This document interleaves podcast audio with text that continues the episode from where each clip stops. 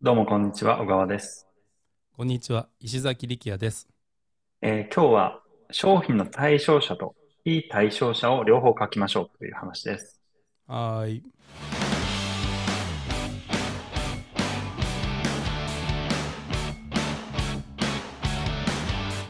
買いますね、か。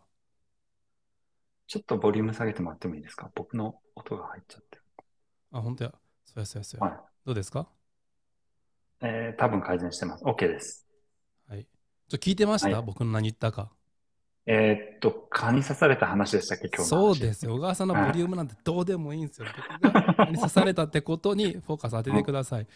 あーそかうで刺したされます、小川さん。あー刺されますね。でもそんなには頻繁じゃないですね。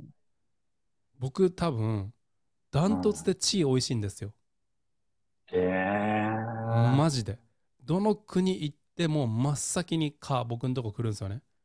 マジですか健康だからいや、なんかでも、調べてみたら、ストレス多い人が引き寄せ るそうです。いや、それストレス聞いて、もうなすいとごい思スいトまレすスになったんですけど、うんうんうんうんうんうん。そんなストレス溜まっとるんかなって、僕。全然結構はつらつしてるはずなんですけど、でも、とにかうくん蚊に刺されます。もう、あの、北マケドニアも暑くてですね、聞いてる方うはん北マケドニアってどこって思うと思うんですけど、元ユーゴスラビアの国で、ちょうど1週間前まで行ってたんですけあそど、うねはい。シーシャやってたんですよね、外でね。うんうんうん35度日中で日没もさ日没後も30度ぐらいでそんなうんん長ズボンね履いとれるわけなくてしあうのんショーツ履いてたんですよねうんうんうんでちょうど足トレも、えー過去頑張ったことやからみんなに見せようと思って、まあ、別にそんな意図はないんですけども、前よりもあの肩足の形綺麗になったし暑いし足出そうって言ったらやっで C 社吸ってたらもう他のあの中東系の人、えーうんうん。中東系の人がみんな好きであの C 社やってるんですけどもひげもじゃもじゃの人たち、彼らもう足出してるんですけど全然刺されんくてうん。まあ刺されて。てるんかもしれんけどかゆい素振りしてないだけなのか実際に刺されてないのかどっちかやと思うんですけど僕ずっとかゆくてうん帰ってきたらもう何個もポツポツあのあ穴開いてるっていうかこのなんか書かれた書かれたマークじゃないと刺されたマークうん。ぷくってなってるやつがあるんですよねへえ。どうしたらいいですか今日この話で終わりにそうですね。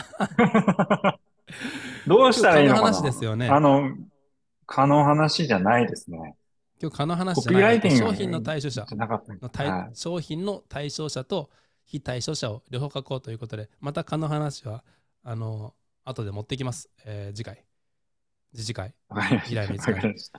わかりました。はいえー商品の対象者と非対象者の話を教えてください。はい。えー非対、えーと、商品の対象者ですね。商品、こういう人に向けた商品ですよっていうのは、よく、あの、コピーライティングとかで書くと思います。はい。でも、非対象者っていうのは意外と書いてる人少ないんじゃないかなと思うんですよね。要は、うんこういう人そうはですね買わないでくださいっていうのを僕たちは、あの、ブレッドにして、箇条書きで書いてるんですよね。なんでですかで、それをこう、それがやっぱり、えー一つは、対象者の人をこう明確にしたいというのはありますね。うんうんうんよりこう、非対象者と対象者を両方書くことで、自分は本当に対象者なのかっていうのを、こう、なんていうんですか、対比で浮き上がらせるというか。で、もう一つは、えー本当に買ってほしくないお客さんっていうのがいるので、うんうん例えば、えーブラウザのなんか開き方がよくわからないとか、圧縮ファイルの回答方法がわからないとか、はいはい。クレジットカードが、じゃなくて銀行振り込みがいいんだけどとか、うんそういうえー極端な話ですよ。うん。そういう人たち僕らはたあのサポートできないじゃないですか。あといはけないです。自分で進める気がない人とか、うん。うん、買ってもなんかやらややれない人とかそういううんことですね。。うんうんまあ、それをご自身の商品のバージョンに置き換えて、えー書いてあげるっていうのが大事だと思います。はい。で、なんでそういう人をこう、フィルターするかというと、やっぱりそういう人、あの、返金になったりとか、トラブルになったりするので、うん。えー書いておくっていうのは大事だと思いますね。一定のフィルターやっぱかけてますね、僕たちも。うん。大事大事。はい。一崎さんどうですかこれについて何かコメントありますかえーオートウェビナーでよく非対等対象者を書く人が増えてきたなと思いますね。オートウェビナーじゃないウェビナーで。海外のウェビナーとか見てると、えー対象者以上に非対象対象者をこう露骨に最近言うウェビナーををが増えてきたので、やっぱそういうトレンドなんでしょうなねるほど。非対象者書いた方がうんうんうん間違ったお客さんも来んし、えー間違ったお客さんって結果も出せないんで、結局あの絞った対象者だけを集めて彼らに結果を出してもらうって方が、えービジネス的にもおプラスなんだなってことが多分そういうのがみんな分かったんじゃないですかね。うんうんうんうんうんうん。